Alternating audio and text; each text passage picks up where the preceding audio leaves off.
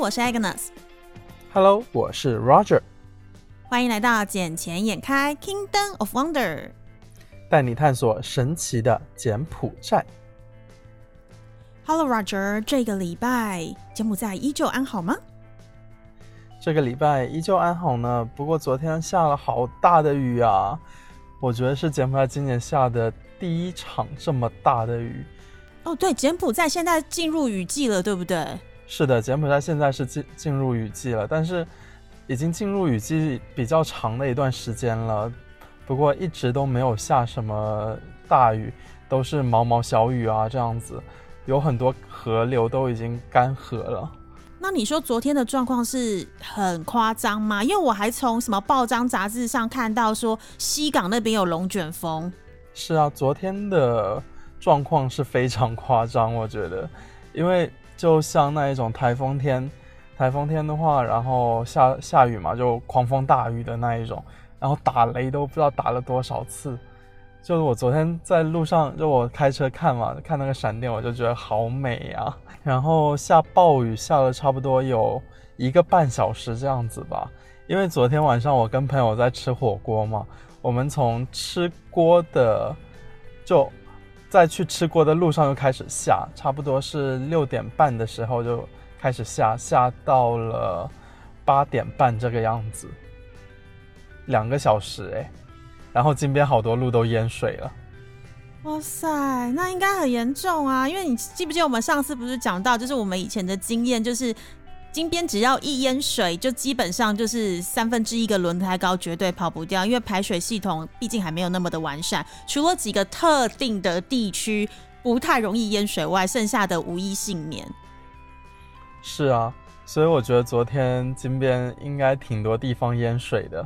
不过你知道吗？昨天正好是柬埔寨，呃，不是柬埔寨，昨天正好是金边解除宵禁的日子。我们就想说，这是老天都在帮我们庆祝吗？你确定是老天庆祝，还是老天在为你们哭泣？因为其实你看，像那个什么世卫组织，是世世界卫生组织驻柬埔寨的代表那个李亚兰博士啊，他是讲说，他不建议大家。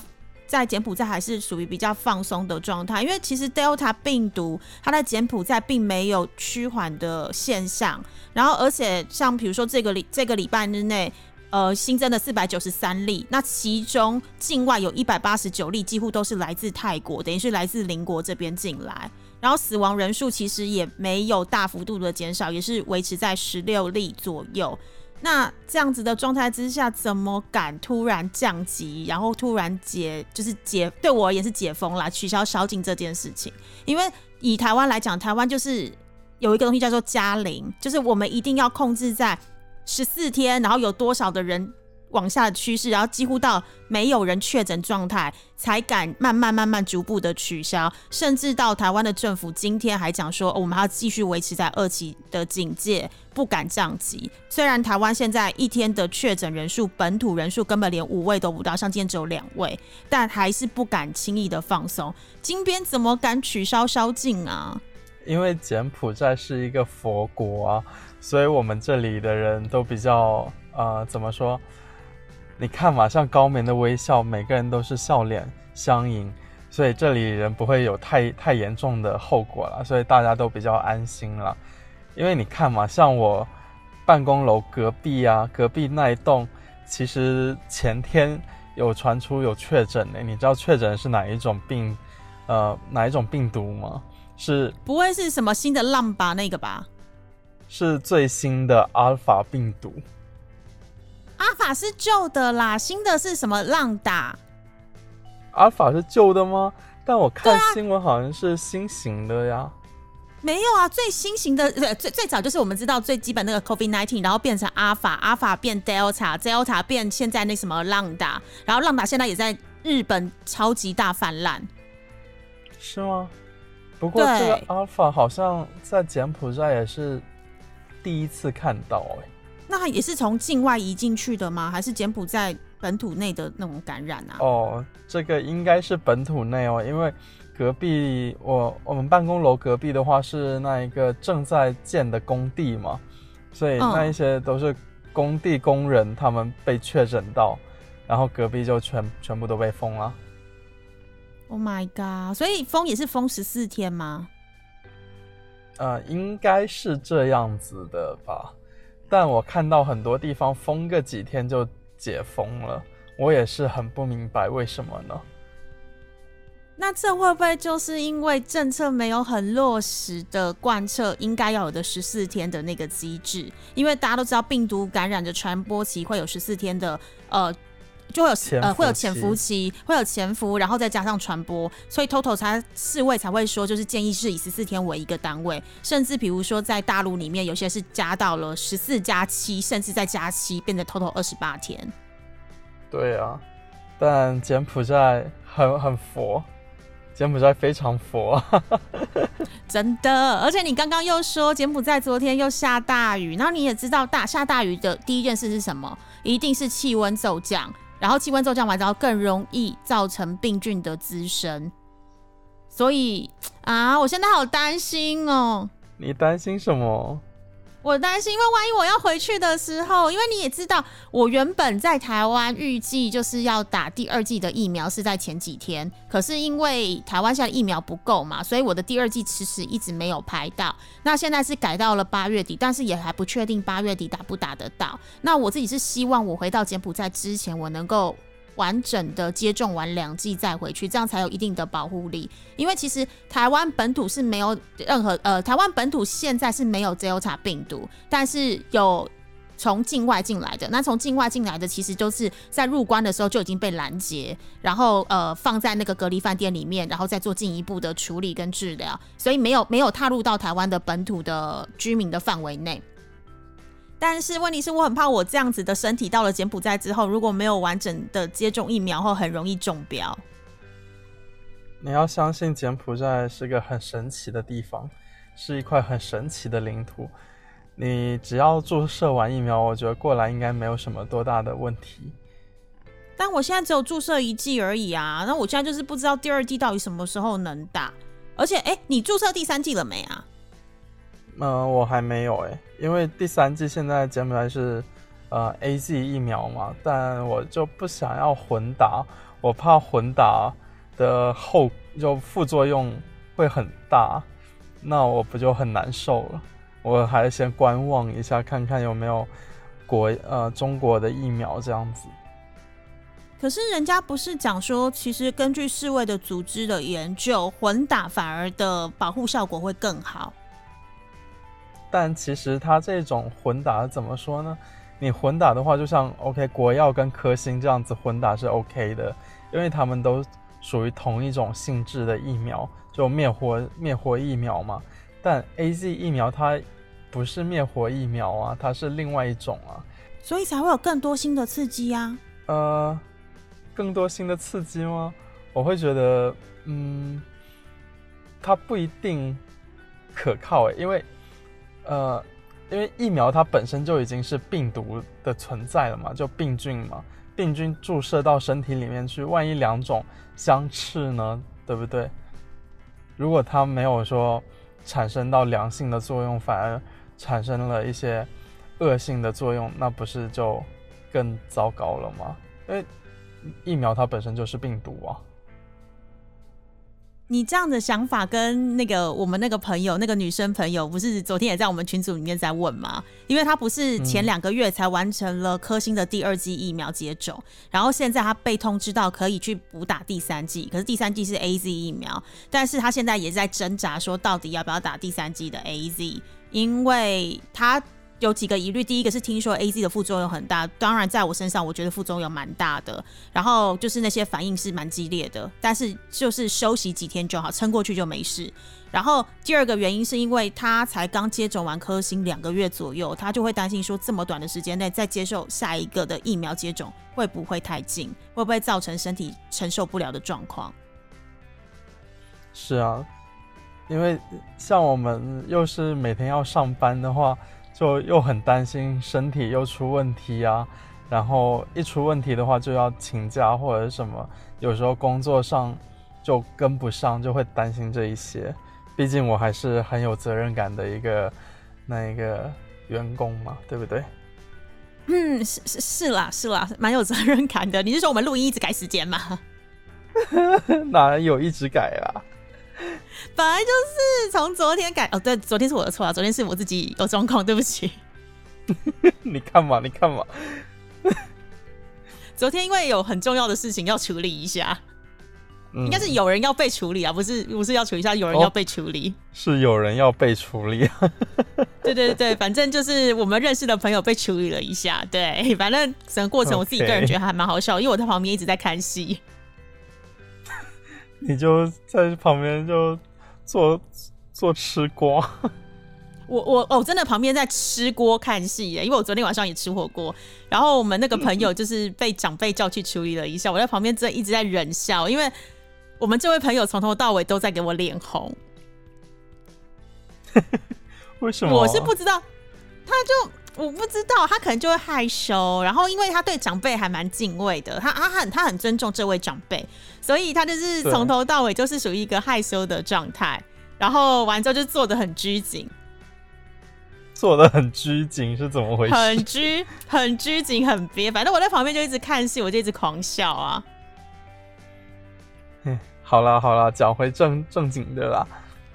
哎，你知道那一个什么柬埔寨这边？新的国家体育场已经竣工了吗？真的假的？这么快速？对啊，就已经建好了，然后也是也也是准备移交到柬埔寨政府手上了。因为是中国那一边承建的嘛，所以交接仪式的话，差不多在十月份，也就是一个半月后举行这样子。可是那个体育场是我们上一次开车去看的那一个吗？是的，就是我们的东亚运动会的体育场。哇，那个速度比我想象中还要快。因为你记不记得我们那时候是多久啊？呃，今年一月初我们去看的时候，其实它的完工看起来差不多才六成左右，就很快。它的速度真的很快。对，那它现在的话，为什么要这么快的竣工啊？明明不是二零二三年才东南亚运动会吗？现在也才二零二一年呢。但我先竣工的话，可以先投入。试运营啊，然后我试运营的话，我还要指出哪一些毛病，先要维维护嘛。然后我们还要进进行彩排啊，这些对不对？我们不可能说二三年举行那个运动会的时候，我二三年才开幕。哎，那对于你身为一个长期在柬埔寨生活的华人呐？你自己对于这一次二零二三年的东南亚运动会有没有期待？因为毕竟这是柬埔寨有史以来第一个国际的运动赛事在在举办。我很期待啊，我非常期待啊，我期待它能够如期举办，不要像那个东京奥运会这样子拖了一年，然后又没有游客过来这样子。因因为只要这个东亚运动会能够如期举办的话，就等于说机场会有很多游客过来。那只要有机场有人，我们就有钱了，因为我们公司有很多广告费用砸到那一边去，现在都是亏的状态。哦，我了解，但是我相信啦，到时的东南亚运动会的话，呃，疫情应该已经趋缓了啦，因为不管是那个印度神童有没有，你知道有一个世界上有名的那个印度神童一直在预测世界上发生的事情，然后。哎，可是也蛮厉害，是都好像有一一的如期实现，然后到现在印度神童他也是说。他预估在二零二三年的四月份左右，整个全球的经济会有大复苏的状况。那我们的东亚运动会就在二零二三年左右举行，所以我觉得对柬埔寨也或许是一个很好的契机，就在那时候可以顺利的，就是大爆发。我们希望这样子吧，也希望二零二三年我们会有更多的商业投资的机会进入到柬埔寨这一边来。那比如说，对于那种你在那边从小在那边长大，我刚刚提到，就是你说你有期待，是因为有一些什么呃经济上的事情。那你觉得这一次就是这个东南运动会，对于未来在柬埔寨的一些孩子的，比如说对于一些什么体育的关注啦，或者是对于未来呃三年后的奥运，有没有一些帮助啊？嗯，我觉得帮助还是挺大的吧。怎么说呢？因为柬埔寨这边，它本来这个国家的人就很喜欢运动，像大家很喜欢在那个奥林匹克运动场里面踢踢足足球啊，然后有很多时候我们下乡的时候都会看到有人围着一张网子就开始打起了排球，甚至现在像篮球啊、羽毛球啊，在柬埔寨其实都很盛行。再加上这一次我们柬埔寨去东京奥运会参赛，不是有三位参赛选手吗？两个是做，两个是游泳选手，一个是那一个田径选手嘛。所以这对他们之后的运动健儿都是很有帮助的，也是很激励他们、很鼓舞他们的一件事情。尤其柬埔寨又作为东道主，那我们不可能把我们面子直接说 OK，我们我们肯定是现在要把我们兵给训练好，到时候我们才能争取到更好的成绩嘛。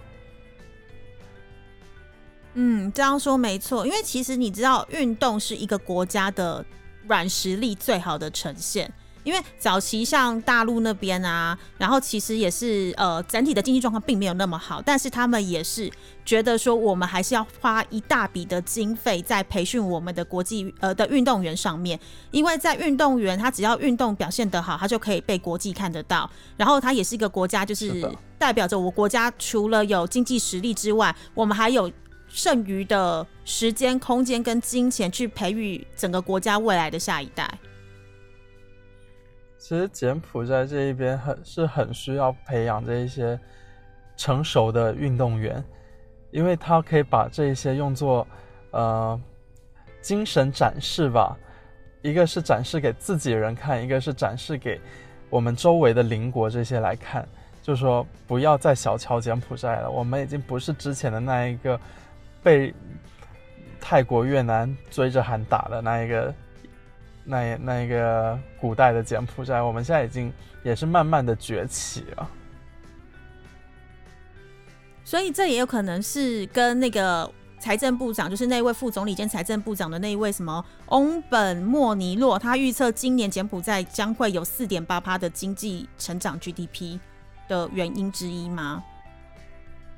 我觉得这个都是有相关性存在的嘛，呃，就像。柬柬埔寨今年虽然是有很多家店门店这些都关了，但又兴起了很多其他的就业机会、就业岗位。比如说，最近又有两个项目被 CDC 给批准了，这个又是几百万的投资项目。那这几百万投资项目一投资下来，那又创造了上上千个就业机机会。它关掉的这一些其实是，呃，以前。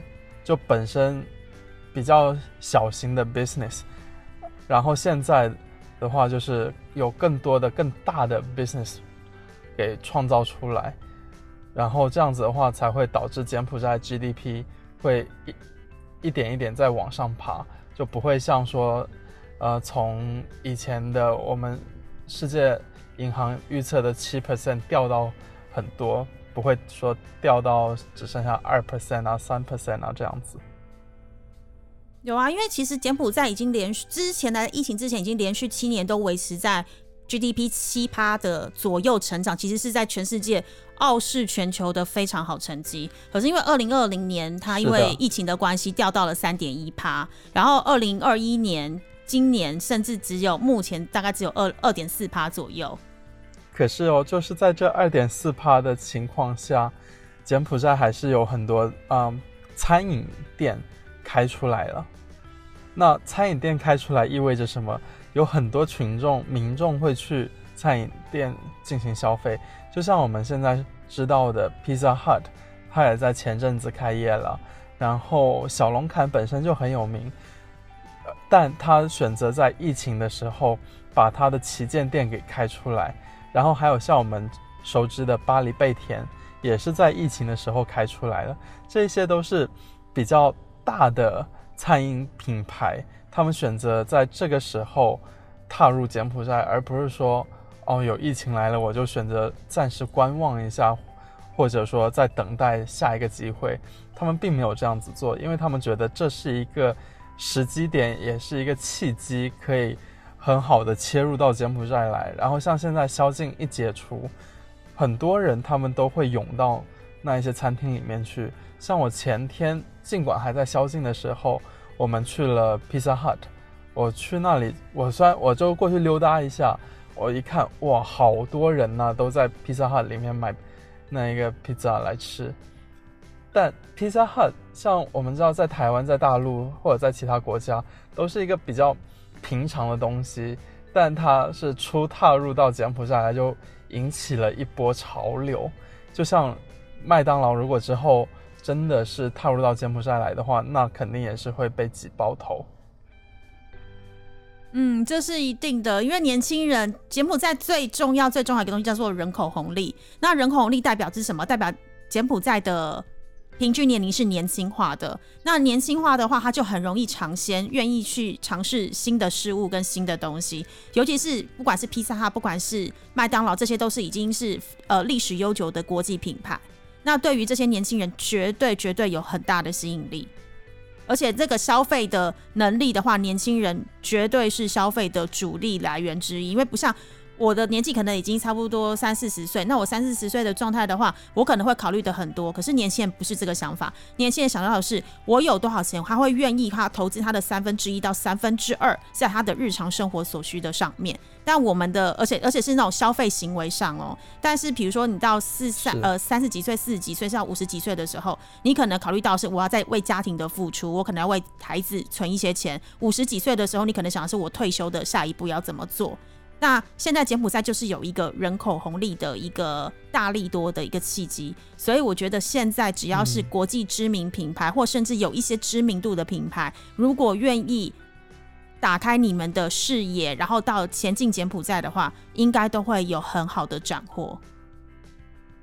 嗯，我相信是会有很好的斩获。就像 H&M 他们也要进来，尽管我们知道 H&M 它不是什么特高端的品牌，但进来到柬埔寨，他柬埔寨这里的人就会觉得，嗯，我要去尝试，我要去买 H&M 的衣服看看，而且就是有这么一个年轻红利在，呃，所以柬埔寨的旅游业他们也慢慢的发展起来了。因为年轻群体他们除了吃啊喝啊，就就是要去更多地方玩嘛，对不对？嗯。然后像那那一个什么白马省的兔子岛。他们也就会在今年年底竣工了。它就兔子岛的一个港口，旅游港口会在今年年底竣工。那这里竣工了的话，可以容纳差不多三百人的船只和十五吨的货船。所以到时候的话，在白马那一边就有更多的旅游业可以发展。一个它也是临海，然后像现在柬埔寨不是。又大力推崇那个什么绿色旅游吗？就像我前前一阵子去刚去的金边附近的一个叫做阿雷萨的呃半岛吧，然后在那一个地方，我之前是没有去到过了。虽然它很近，它不远，它就在我们钻石岛的对面的岛屿，就一个半岛。然后我那是我第一次过去，我就觉得哇。这里的空气什么都比金边好太多，虽然它还是处于一个金边的这个环境，但有很多人，很多年轻人，很多喜欢骑行的人群，他们会周末过去那一边骑行，然后在岛上面吃一碗粿条啊，或者喝咖啡，然后在那里坐一坐，再骑回来。然后在在那里的话，还有很多的游乐设施，就。他那边还真的是挺原生态的，就你下次回来的话，我应该可以带你过去那边溜达一圈。你说那个半岛离金边，比如说如果我们开车过去，大概要多久的时间？呃，那一边的话，我是坐轮渡过去嘛，我就是从钻石岛这边坐轮渡过去，也就十五分钟吧，十分钟十五分钟这样子。对啊，就就直接穿。因为车可以开到那个船上面嘛，然后就坐船过去了。嗯，他是他不能开车吗？因为你记不记得上一次我不是从跟你一起从那个市区，然后我们要去那个鸭子岛上面，我们你也是告诉我说来，我们坐轮渡过去。那个短短的传承，你记得我那时候一上去还没开船，我就已经开始想吐的感觉，因为那个船一直在晃。然后等到我们到对面那个苏卡那边去的时候，我整个已经快不行，我整个自己一下一下船我就非常非常的想吐。然后回来的时候，我不就跟你讲说，Roger，我们回来可以开车回来吗？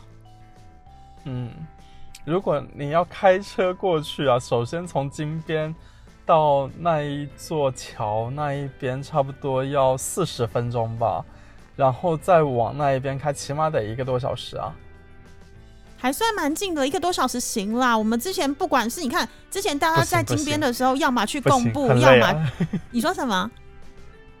很累啊，不行啊。我可以开，我可以开。多快？不要不要，我可以开。为了为了不让我吐这件事，我可以开。你看，因为我们之前不是，比如说让我们去金边住在金边的要去附近旅游的话，我们要么就去贡布，要么就去西哈努克港，要么去暹粒。不管去哪个地方，开车都超过三个小时以上。所以这个一个多小时算是非常非常的近郊哎，而且在那里的话，又有什么？又有养牛场啊，然后有那一个什么养鸡啊、羊啊这一些小动物，就其实还是挺好玩的一个地方吧。然后在上面还有一还有一个游呃怎么讲人造景点吧？进去的话需要三块美金，在里面的话你可以骑着。脚踏车啊，在里面游玩，所以它这个就是类似有点像农家乐的概念吗？农家乐吗？有点像啊，因为柬埔寨其实有很多农家乐，只是只是他们的环境没有说到特别好，但那一边的半岛的环境的话，是我觉得离金边又近，然后又还挺不错玩的一个地方吧。算是新发现吧，因为之前也从来不会想说坐船过到那一边去，因为我就想说，嗯，我经常坐船到那个苏卡那一边嘛，可是我从来没有坐船到另外一边去过，然后那一天就突发奇想说，嗯，我今天就往这上面开吧，我也不知道这上面有什么，反正就开过去看看，然后一个下午就开掉。挺好的，因为你看最近，你除了你讲这个地方之外，柬埔寨的旅游部是不是呃去年的时候也跟一家日本公司叫什么什么 Yamado Green，他签了一个五年的约，也是要主要要打造一个旅游绿化带，然后农业工厂啊、农业旅游跟农村旅游这样结合所有的生态合在一起的，那也希望以这样去带动观光客进来，然后能够协助当地的农民，他们能够有机的耕种，甚至于把他们的产品能够做外销。是啊，就现在柬埔寨其实很就大力在推推广这一种生态旅游，就不不会像以前就是很普通的，我光单纯开发一个呃什么旅游基地啊之类的，因为只有说做生态的话，才会让我们的环境更变得更加好，而且也会让我们有更多地方去旅游，这也是可以在世界上做出。一份贡献嘛，而且这种生态旅游不仅就是可以帮助当地的农民改善他们的生活跟经济条件外，同时它也可以打造原生态，不破坏这个土地。最重要、最重要的是，它是一个不可取代的地方，因为它毕竟不是人工做出来，而是原本这边原生态有的东西，所以你其他地方很难模仿，也很难去取代它的地位，跟它在呃这个世界上的旅游观光独特性。是的，所以我们还是要好好的保护自然环境啊，要不然的话，之后因为环境这种东西一旦被破坏掉，就很难恢复啊，基本上不可能会被恢复回来啊。嗯，哎，那除了那个什么，我们刚刚讲农业观光之外，是不是柬埔寨也的那个旅游部也是有在想说要开发海底旅游啊？海底旅游吗？其实这个消息我听到好久了耶，但我一直没有说有个确切的呃新闻出来看到哎。应该是说呃，我在上我在就是网络上查了一下啦，因为其实你在柬埔寨啊，你不是我们都知道那个西哈努克港附近有很多很多的热带岛屿。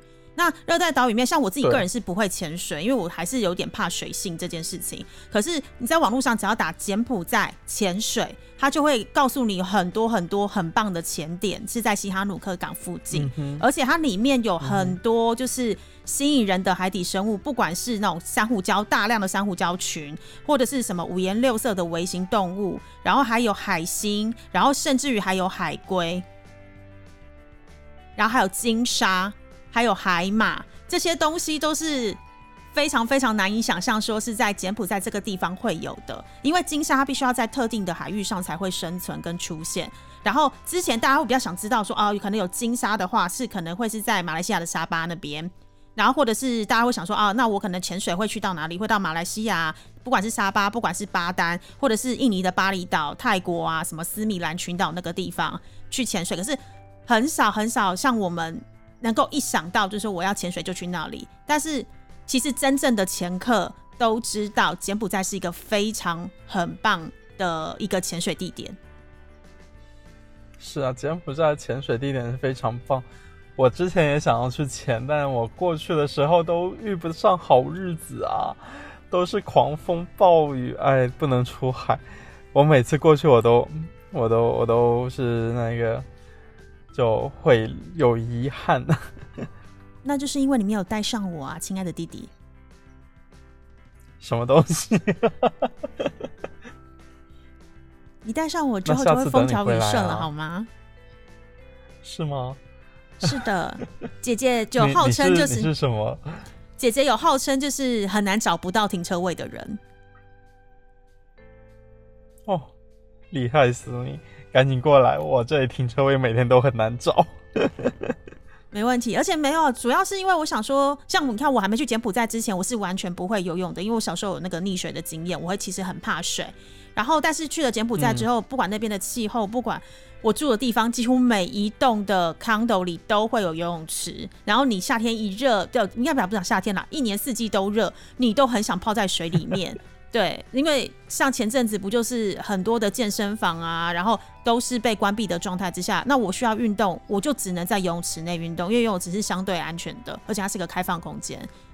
所以我也是因为这件事情才特地回台湾学了游泳，现在在柬埔寨那边可以。偶尔游上一下，然后让我自己运动，然后增加我的肺活量，然后让我的心脏也可以好好的调整一下。那未来的话，如果有机会，我也想去学学看潜水，因为听说海底的世界非常漂亮。而且我之前在台湾的蓝屿有去做过，就是浮潜，就是你要带的那个氧气管那个东西，然后去看，因为台湾的蓝屿那边也是非常漂亮的。那个潜水地，而且是有很美很美的珊瑚礁群，也是吸引了每一年吸引了非常非常多，就是潜客到了蓝屿这边来那个潜水。所以我也想说，那如果这次也有机会的话，我能够回到柬埔寨那边去，然后也能够学一下潜水这个这样子的运动行为。然后未来的话，我们也可以来当那个潜水观光呃柬埔寨潜水观光的推销大使。可以啊，柬埔寨其实潜水真的是很好玩的一件事情，那就等你回来喽，看你什么时候啊？你不是说九月份，现在都已经八月底了，对不对？所以就快回去啦，现在还在呃，就是等我的第二剂疫苗，看什么时候能施打。只要施打完之后，我反正我最慢最慢九月底十月初一定得回去了，把我的签证要到期了。到期就在之后再续嘞。现在台湾还是不太好续了，所以我还是希望就是说能够在我签证到期之前回去，然后也可以处理一些事情。毕竟你也知道，我从一月回来到现在已经将近八个月左右的时间没有回去，很多事情是需要处理的。你回来，对啊，之后回来的话，我们可以去潜水，然后我们就你就可以当我潜伴了，因为你知道，其实潜水是不能一个人潜的，一定要有潜伴。啊，为什么？是因为怕说万一有一些危险事情状况，有另外人可以赶快把你救上来吗？对啊，对啊。不过这也看说你的潜水的等级是哪一级啦。一般来说，就初学者啊，也不是初学者，就是那个开放水域啊，然后还有就是呃进阶式的这一个进阶式水域的这些泳呃潜水者，是基本上都需要泳伴一起。就两个人这样子，你一个人的话还得请一个教练啊，或者请个其他人一起。嗯，了解。好啦，那就等我回去喽，然后我们再一起去西港那边，然后看看那边的潜水的状况到底好不好，然后我们再来推荐给听众朋友们。嗯，好呀。那今天的节目就暂时先到这里喽。嗯，我们捡钱眼开，下次见喽，拜拜。下次见，拜拜。